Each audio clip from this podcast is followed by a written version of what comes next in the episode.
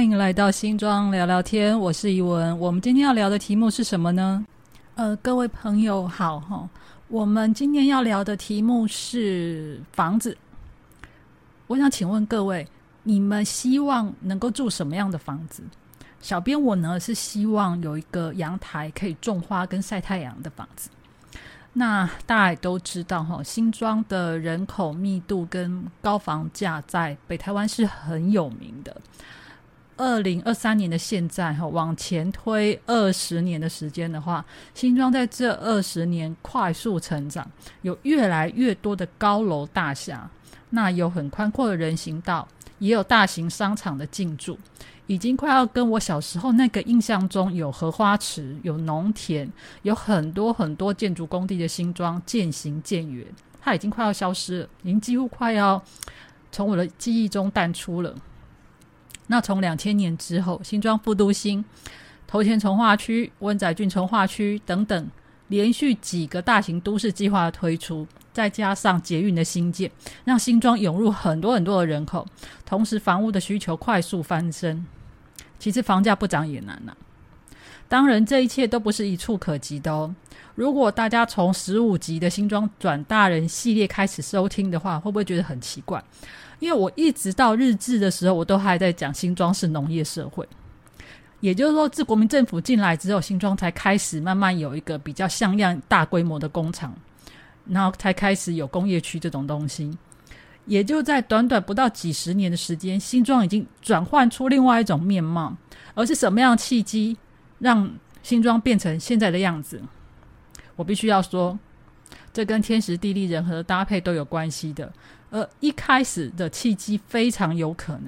我只能讲非常有可能来自于一场天灾，一次大台风打乱了北台湾的土地面貌，让中央政府重新思考北台湾的发展，接人的投入大型的资源建设，才让你看到现在的成果。一九六三年九月，格德里台风来袭。由于当时这个是西北台，它的风雨是从淡水河口灌入，搭配涨潮，造成了台北盆地至少淹了三天，积水无法消退。屋漏偏逢连夜雨，刚完工的石门水库因为满水月，必须要适当泄洪。也因为它一泄洪呢，所以造成台北县很多地方积水严重。呃，小编的老家当时在化成路，也淹得非常的凄惨。那淡水河在关渡有一个天然隘口，就是五在五谷这边的狮子隘口，跟关渡那边的象鼻隘口，它大概地点就是在关渡宫跟对面的星云禅寺这样遥遥相对。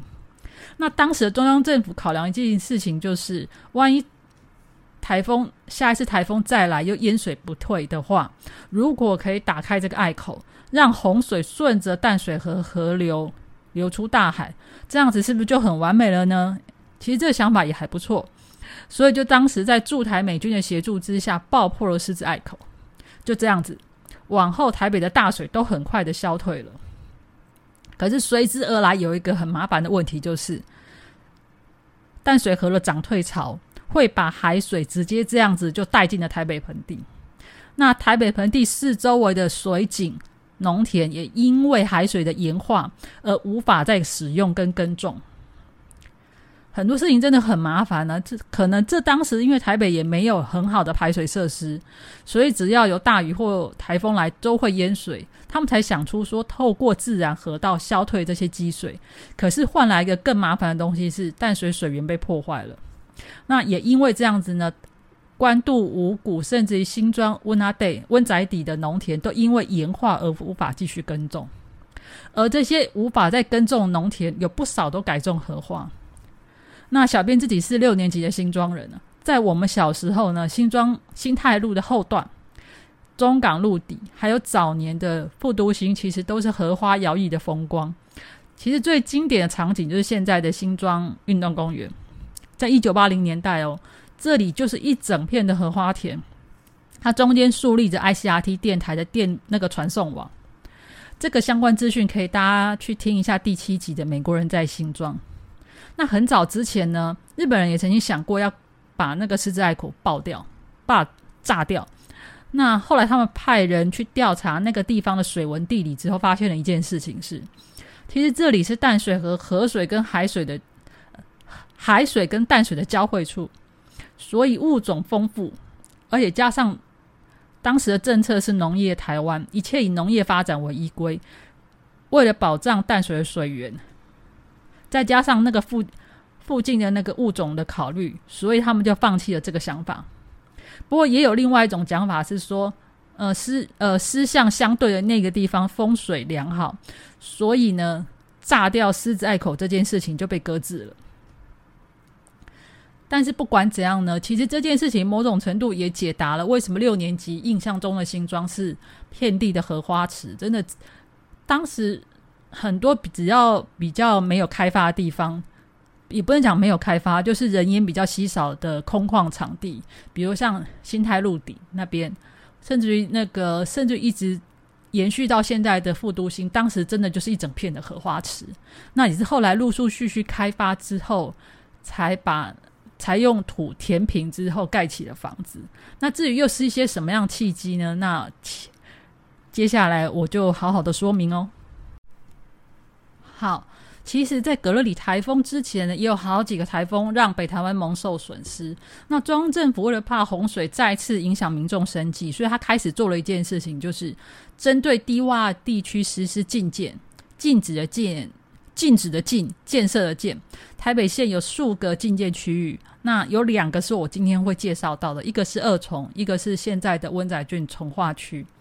他们在一九六八年被划入禁建之后，到了一九七六年呢，他中央政府将防洪预定地设定在二重跟五股这一段，所以原本的那个一级洪水平原管制区的温仔郡降为二级。那上面那一段话是什么意思呢？就是他原本规划要把大汉溪改到温子川泄洪。那温子川在哪里？我待会后面会讲。它改成从二重直接疏洪进入淡水河。那二重疏洪道的范围有多大呢？它等于是从南边的大汉溪、新店溪的交汇口，大概就在呃板桥江子翠一带附近了。就一路就往北横跨三重、新庄、五股、泸州。它长七点七公里，宽四百五到七百公尺。它面积大概四百二十四公顷的排洪排洪道。那原本的温仔郡那一段，就是原本规划的那个改道温子川泄洪那一段呢，基本上温子那个温子川这一段叫做淡水河的支流，它是发源于林口台地，它往东南流入台北盆地之后，又往北转入淡水河。那这一段其实它的包含范围很广，它有影响五股、泰山、新庄。那新庄也曾经有它的流域，就是我们现在所熟知的中港大排，它其实是温子川的天然河道建设而成的哦，这真的是很神奇吧？好，政府放弃了那一这一段改道计划之后，就把温子郡、温仔郡的县界令解除，才有今天的温仔郡从化区。那中央政府在一九七三年开始施行淡水河两百年防洪计划，一九七九年规划二重疏洪道。他开始迁村迁庙，期间呢，在淡水河周围呢，开始建筑堤防啦，整治旁边的支流啦。经过很多年的努力之后，在一九九六年才完成了第三期防洪计划。也就是你你看那个一整个那个河川整治，几乎要横跨将近二十年，对，二十年的时间。那保护了新庄、五股、泸州、泰山等地，确定他们不再受。台风、大雨、淹水之苦，那进建的地段呢，也开始随着防洪计划的施行呢，开始慢慢解禁这些这些解禁之后的地目呢，开始解编，有不少地方都被划为住宅区，也吸引了不少开发商开始进驻。那规划新型的住宅专案，除了产业呃住宅之外呢，那也有产业也要考量产业发展。那新新的住宅成立，居民就会有居民搬进来住之后会有就业需求吧？特别是二重疏洪道拆迁的时候，大量的铁皮工厂的工人马上就出现就业问题哦。特所以呢，他他们又在新庄五股二重的一个三不管地带设立了新的一个工业区，叫做五股工业区。他在二零一一年的时候改名叫做新北产业园区。而五股工业区当时在呃规划的时候，它有个传奇的小故事，就是其实这个地方其实也是个会淹水的低洼地区啊，所以他就在泰山附近一个叫水队的地方，在那边找了一座小山，整个把它铲平。对，真的就是把那座小山铲平之后，把土搬到五股工业区填土堆堆起来。现在这个水队呢，自己也重化，也经过重化之后变成一个住宅区，所以填土造地真的是一个非常好用的办法。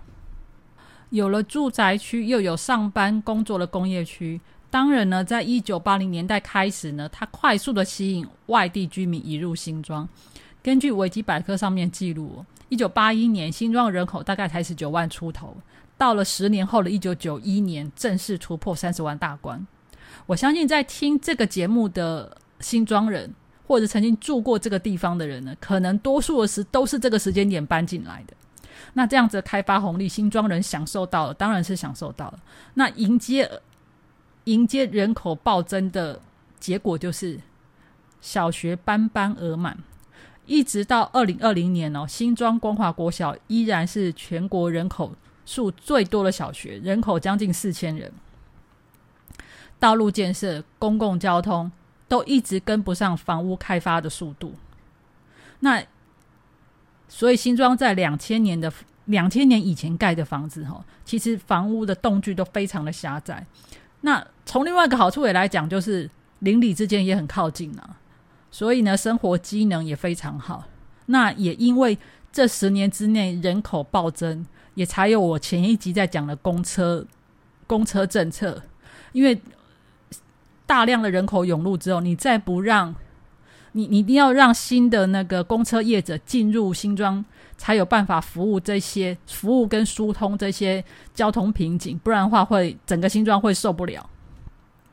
未来呢，新庄聊聊天还是会持续讨论新庄人现实生活里的悠闲、现实生活的烦恼。那我希望大家不要以为这里只会聊历史，毕竟历史是过去的生活记录。